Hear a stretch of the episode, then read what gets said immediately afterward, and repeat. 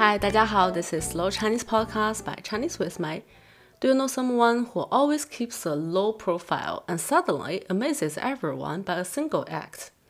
In today's episode, we will learn a Chinese idiom called 一鸣惊人 to describe this situation. And I hope one day you will amaze everyone by speaking fluent Chinese. Before we start, remember to download the scripts on my YouTube channel, Chinese with Mei. They're available in English and Thai language. Now let's look at the idiom 一鸣惊人. Yi means one single.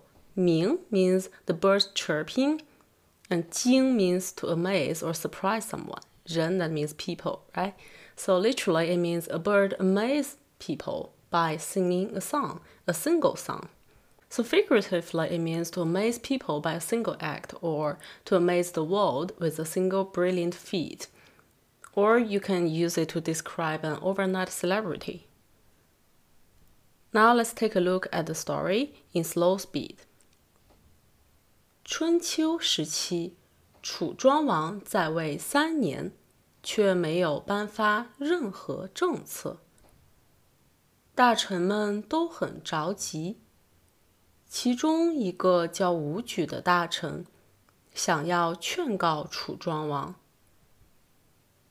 武举说：“大王，臣听说富山上有一种鸟，三年不展翅，既不飞也不鸣叫。您知道这是为什么吗？”楚庄王知道武举是把自己比作了鸟，便回答说。这只鸟三年不展翅，是为了让羽毛变得更丰满；不飞不鸣叫，是为了静下心来，仔细观察老百姓的喜好和习惯。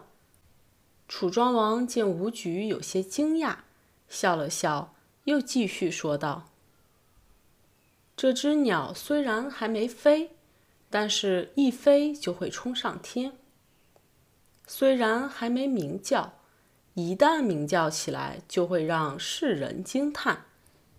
您放心，我知道应该怎么做。过了半年后，楚庄王觉得时机成熟了，他颁布了一系列政策，展现出了非凡的治国才能。楚国上上下下都非常惊讶。大家纷纷议论。一个大臣说：“大王不鸣则已，一鸣惊人。”另一个大臣说：“是啊，他表面上无所作为，其实早在暗地里做好准备了。”就这样，在楚庄王的统治下，楚国渐渐强大起来。后来，他还成为了赫赫有名的霸主。Okay, now do you get the story how 楚庄王一鸣惊人? Now let's learn with the story. I will read the Chinese first and then English. 春秋时期，during the spring and autumn period，楚庄王在位三年。King Zhuang had reigned state of Chu for three years. 却没有颁发任何政策，without issuing any policies。颁发 政策政策 means the policy. 颁发政策 to issue some policies。大臣们都很着急，the ministers were very anxious。着急 anxious. 其中一个叫武举的大臣，One of the ministers called 武举，想要劝告楚庄王，wanted to advise King Zhuang about this。武举说大王，臣听说富山上有一种鸟。”武举 said, "My lord, I heard there's a bird living in 富山 mountain. 三年不展翅，it hasn't spread wings for three years. 既不飞也不鸣叫，and it neither flies nor sings." 展翅 means to spread the wings，既不也不，neither nor，neither flies nor sings， 既不飞也不鸣叫。您知道这是为什么吗？Do you know why？楚庄王知道武举是把自己比作了鸟。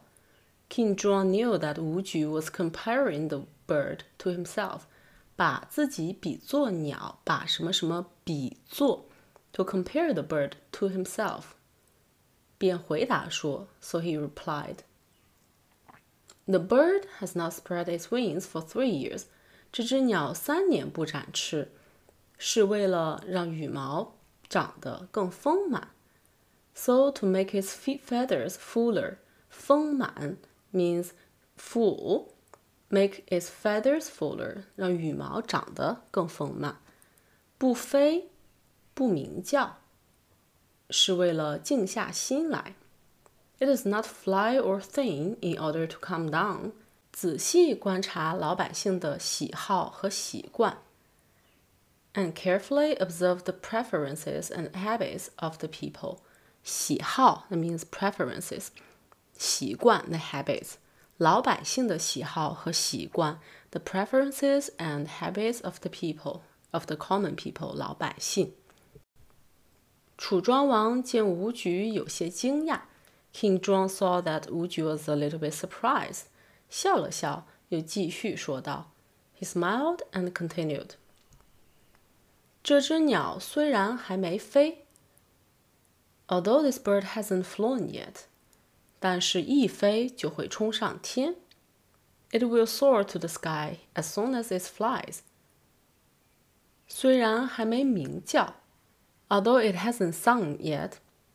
一旦鸣叫起来，就会让世人惊叹。” Once it sings, it will amaze the world. 您放心，我知道应该怎么做。Don't worry, I know what to do.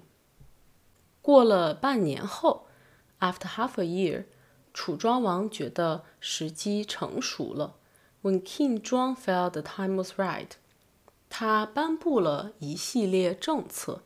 He introduced a series of policies，展现出了非凡的治国才能。and demonstrated his extraordinary ability to govern the country. 时机成熟，时机 means the opportunity，成熟 means mature.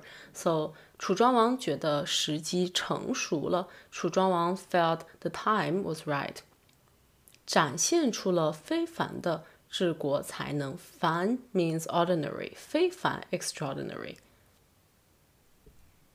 楚国上上下下都非常惊讶。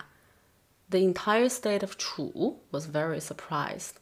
上上下下，上 means up, top, 下 means bottom, down. So 上上下下 means from top to bottom, the entire state. 楚国上上下下，大家纷纷议论。Everyone was talking about it. 一个大臣说。 one minister said, 大王不鸣则已，一鸣惊人。It never rains but pours. When the king acts, he amazes everyone. 另一个大臣说：“是啊，他表面上无所作为。” Another minister said, "That's right. It seems that he didn't do anything." 无所作为 means attempt nothing and accomplish nothing. 表面上无所作为 like on the surface, it seems that he didn't attempt anything or accomplish anything. 其实早在暗地里做好准备了，but he was secretly preparing for everything. 暗地里 in secret。就这样，在楚庄王的统治下，under the rule of King Zhuang, the state of 楚 becomes stronger. 楚国渐渐强大起来。 后来，他还成为了赫赫有名的霸主。King Zhuang became a famous, powerful ruler later. 赫赫有名，having a great reputation. 赫赫 means very impressive. 赫赫有名，so well known, having a great reputation. 赫赫有名的霸主，a very uh, well known, famous, powerful ruler. Now let's listen to the story in normal speed and test your understanding again. 春秋时期，楚庄王在位三年，却没有颁发任何政策。大臣们都很着急。其中一个叫武举的大臣想要劝告楚庄王。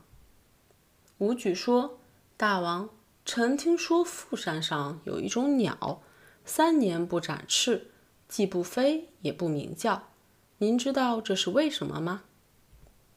楚庄王知道武举是把自己比作了鸟，便回答说：“这只鸟三年不展翅，是为了让羽毛长得更丰满；不飞不鸣叫，是为了静下心来，仔细观察老百姓的喜好和习惯。”楚庄王见武举有些惊讶，笑了笑，又继续说道：“这只鸟虽然还没飞。”但是，一飞就会冲上天。